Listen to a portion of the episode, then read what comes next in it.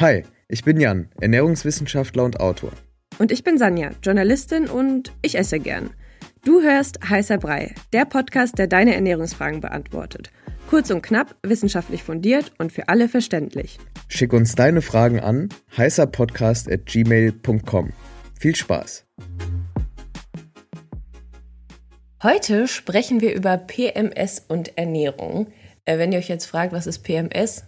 Ich würde sagen, das klären wir direkt zum Anfang mal und ja. it's your turn. Okay, ich glaube, du könntest tatsächlich besser darüber berichten, was PMS ist, aber PMS ist das prämenstruelle Syndrom, also tritt vor der Periode auf, vor der eigentlichen Blutung äh, und ist eine Kombination aus körperlichen und emotionalen Symptomen. Ähm, ich glaube, das kennen alle Frauen wahrscheinlich, die menstruieren. Ja, manche mehr, manche weniger, genau. aber. Und häufige Symptome, das ist auch unterschiedlich, aber sind Stimmungsschwankungen. Ähm, das wäre jetzt so ein emotionales Symptom. Dann empfindliche Brüste, Verhärtungen im Brustgewebe, aber auch Heißhunger, Müdigkeit, Blähungen und Reizbarkeit. Mhm. Und PMS ist wirklich das, was vor der Periode ist. Ne? Genau, genau. Während der Periode gibt es ja auch so Symptome, die auch mit Ernährung zusammenhängen können oder mit so, also so Blähungen zum Beispiel oder dass man öfter auf Toilette muss. Mhm. Ähm, das ist dann vielleicht nochmal ein anderes Thema. Vielleicht können wir dazu auch nochmal eine Folge machen. Genau, ja. Okay. Ähm, genau, und dann gibt es ja so ein paar Dinge, wo man immer sagt, ja, die helfen jetzt bei mhm. PMS. Das ist sowas wie CBD oder Mönchspfeffer. Mhm. Und ich würde sagen, äh, da sprechen wir jetzt mal drüber. Da hast du dir ja ein bisschen die Studienlage angeschaut, genau. was es dazu so gibt. Ja. Dann lass uns mal erst über CBD sprechen. Mhm. Ähm, wie hilfreich ist das denn? Gibt es da überhaupt Studien? Weil ja. man sagt das irgendwie immer, viele nehmen auch so CBD-Tropfen. Mhm. Ähm, ich habe es auch schon ausprobiert, mir, mir hat das jetzt nichts gebracht, aber mhm. was sagt die Wissenschaft? Die Wissenschaft sagt, es ist nicht so eindeutig. Es gibt ein paar Studien ähm, und da ist die Ergebnislage so, dass es mal hilft, mal nicht hilft.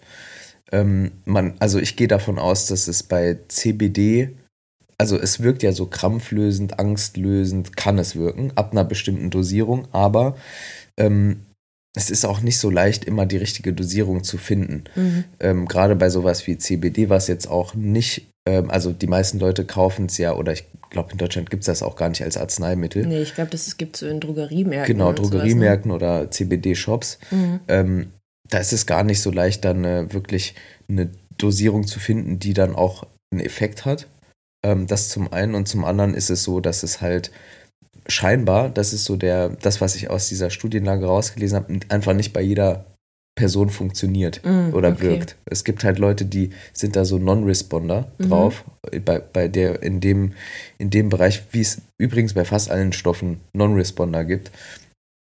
Und da ist es so, man kann es mal probieren mit Tropfen, ähm, irgendwas zwischen 5 und 10 Prozent mal anfangen und dann schauen, ob es hilft. Wenn es nicht hilft, dann hat man es wenigstens probiert. Hat man es probiert, genau, hat, und hat eine, eine pflanzliche Lösung mit einer relativ langen Tradition ja auch. Also die Hanfpflanze, die gibt es ja schon seit tausenden Jahren. Ja. Genau. Genau, und Mönchspfeffer, das ist ja auch was Pflanzliches. Genau. Ähm, was hast du denn dazu gefunden? Also gibt es da Studien und ja. wofür ist das überhaupt gut? Da gibt es mehr Studien und es gibt auch eindeutigere Hinweise, weil Mönchspfeffer dann auch irgendwann als Arzneimittel zugelassen wurde. Gibt es auch in der Apotheke. Muss man aber selber bezahlen, muss man dazu sagen. Genau, muss man, muss man leider selbst bezahlen. Aber ähm, das kann tatsächlich helfen, ähm, dass man einfach diese Symptome der PMS lindern kann. Mhm. Und ähm, dass eben auch vor allem so die, die Mut, also alles rund um dieses emotionale äh, Symptomspektrum verbessert wird, aber auch so Verhärtungen des Brustgewebes. Da gibt es auch relativ ähm, gute Untersuchungen zu. Also man kann sagen, Mönchspfeffer ähm, haben wir mehr quasi Hinweise darauf, dass es wirkt, als jetzt bei, bei CBD. Mhm. Aber es gibt ein paar Studien, das fand ich interessant, ähm, die, da gibt es so Conflict of Interest. Ähm, also, oder die sind gebiased, die Wissenschaftler, das heißt, oder die waren gebiased. Da gab es dann also eine Studie, wurde veröffentlicht, gab es auch in einem Review war das auch der Fall. Also eine, ein Review ist eine Arbeit, die guckt sich viele Einzelstudien an. Da gab, wurde dann danach festgestellt, dass irgendwas, wahrscheinlich bei den, auf der Seite der WissenschaftlerInnen, ähm, gebiased war. Also dass die wahrscheinlich wollten, dass es eine Wirkung, dass es eine Wirkung hat. hat. Genau, und dann kann man die Stichprobe anpassen, man kann verschiedene Parameter anpassen in der Auswertung und dann hat man ein Ergebnis, wo es hilft. Mhm. Aber trotzdem, das ist, das war jetzt ein Fall, ne? aber trotzdem gibt es einige Hinweise darauf, dass es wirkt, ja. Ja, und ich meine, am Ende kann man es ja einfach mal ausprobieren, genau. mal zur Frauenärztin oder zum Frauenarzt gehen, da mal nachfragen. Ähm, in der Regel empfehlen die das auch. Also mhm. sowas jetzt zum Beispiel bei mir. Mhm. Ich nehme das jetzt auch seit drei Monaten und ich muss sagen, es ist ein bisschen besser geworden, aber das ist natürlich auch sehr individuell. Mhm, aber versuchen kann man es immer. Versuchen kann Und wenn es irgendwie pflanzlich ist, ist ja auch ganz gut. Absolut. Immer. Absolut. Gibt es denn noch andere Nährstoffe, wo man jetzt sagt, das könnte vielleicht bei PMS helfen? Also kann man da ernährungstechnisch noch irgendwas raushauen? Tatsächlich gibt es einige Nährstoffe, die helfen können. Äh, wir reden jetzt erstmal nur über Ernährung. Dann gibt es noch Lifestyle-Faktoren, das ist nochmal ja. was anderes. Aber es gibt bei Vitamin B6 zum Beispiel Hinweise darauf, dass es auch die Symptome von PMS verbessern kann. Mhm. Ähm, Wo ist das so drin? Das ist in, zum Beispiel in ganz vielen Obst- und Gemüsesorten drin, ah. aber auch in, in Vollkorngetreide, in, ähm, in Nüssen, Samen und so. Da ist halt Vitamin B6 drin. Und da ähm, hat man Effekte festgestellt bei einer Dosis zwischen 50 und 100 Milligramm pro Tag. Ah, okay. Also dann äh, das, also man hat das mit Supplements getestet. Also weil du kannst halt sonst im Lebensmittel kannst ja immer nur sagen, es ist ungefähr so und so viel drin, deshalb in Studien wird das oft dann so einzeln mhm. gegeben. Ähm, dann hat man dasselbe auch bei Calcium, 500 bis 1000 Milligramm pro Tag, relativ ja, hohe Dosen schon, ähm, zeigen eine leichte Verbesserung.